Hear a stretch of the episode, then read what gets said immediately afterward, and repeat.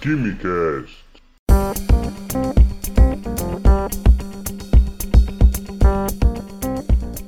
Alô, gênios, estudantes e admiradores de Química do meu Brasil, sejam bem-vindos e bem-vindas ao Dose de Química. Eu sou o Vinícius, químico, e vocês devem estar pensando, ué, mas e o Quimicast?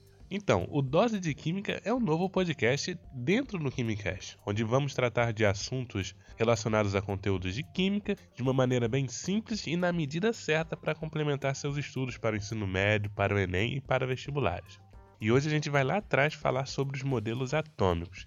Desde a Grécia Antiga, tivemos algumas tentativas de entender o que compõe alguns materiais, o que compõe alguns metais. O filósofo grego Demócrito, há 5, 4 séculos antes de Cristo, acreditava que se um pedaço de metal fosse dividido em partes cada vez menores, acabaria chegando no final a uma partícula microscópica e que não poderia ser mais dividida.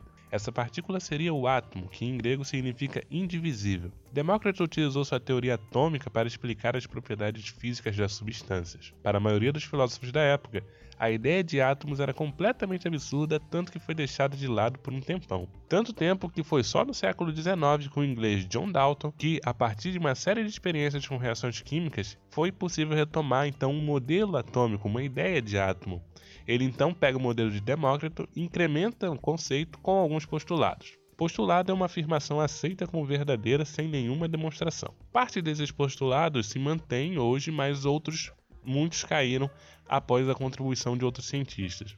Um dos principais postulados era de que na natureza toda matéria é formada por átomos, esse ainda está de pé. O segundo postulado dizia que os átomos são indivisíveis e indestrutíveis, esse caiu mais à frente. O terceiro importante é de que os átomos de um mesmo elemento químico são iguais em todas as suas características que dependem da massa. Bom, com esses postulados temos o modelo de Dalton, que trata o átomo como uma esfera maciça, indivisível e indestrutível é o chamado modelo de bola de bilhar. Nos anos de 1897, Thomson concluiu, após algumas medidas e experiências feitas no tubo de Crookes, que os raios catódicos são formados por partículas menores que os átomos e de carga elétrica negativa. Essas partículas foram chamadas de elétrons. A ideia do átomo indivisível dos gregos e de Dalton é derrubada, e Thomson diz que o átomo agora é formado por uma esfera de carga elétrica positiva, possuindo cargas elétricas negativas ao longo dessa esfera. Esse modelo de Thomson é também conhecido como pudim de passas, uma sobremesa bastante comum do velho continente,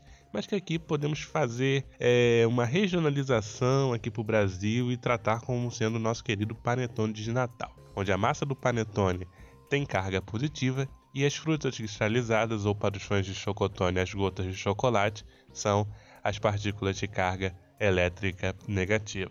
Ernest Rutherford, em 1911, faz um experimento que derruba essa história de que o átomo é uma esfera rígida. O experimento de Rutherford consistia em pegar um feixe de partículas alfa e incidir sobre uma folha de ouro bem fina. Ele viu que muitas partículas atravessavam, poucas voltavam na mesma direção e uma parte ricocheteava para outras direções. Que conclusões dá para tirar? Bom, se algo está ricocheteando, ele está encostando em algo mais maciço, certo? Se algo está passando direto, é que há um vazio ali presente. É como se você atirasse contra uma caixa e muitas dessas balas passassem através da caixa. Significa que a caixa está vazia.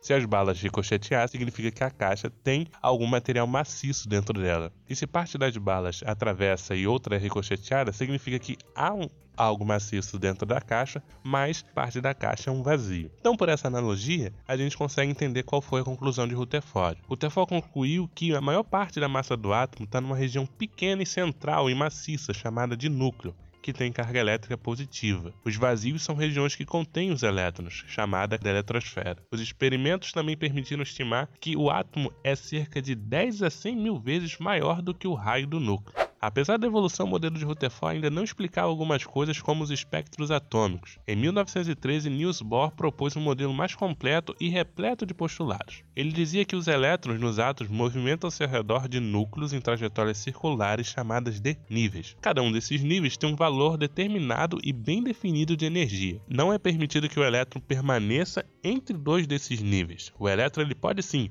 passar do seu nível para um nível de maior energia, desde que ele absorva uma quantidade de energia bem definida. O retorno do elétron ao nível inicial também é acompanhado de uma liberação de energia. Com isso, Bohr conseguiu explicar alguns fenômenos observados, como os espectros atômicos, como as cores apresentadas nos ensaios de chama. Irving Schrödinger propôs uma equação que descreve o comportamento do elétron tanto como partícula quanto como onda, denominada equação fundamental da mecânica quântica. É algo um pouco difícil de assimilar, mas esse é o modelo atômico atual. A resolução dessa equação nos dá um conjunto de funções que chamamos de funções de onda, que descrevem o comportamento ondulatório do elétron. A região do espaço ao redor do núcleo de máxima probabilidade de encontrarmos um elétron é denominada orbital. O marcante que a gente tem que pegar desse modelo é que não há uma posição definida para o elétron, mas sim uma região onde ele pode ser encontrado.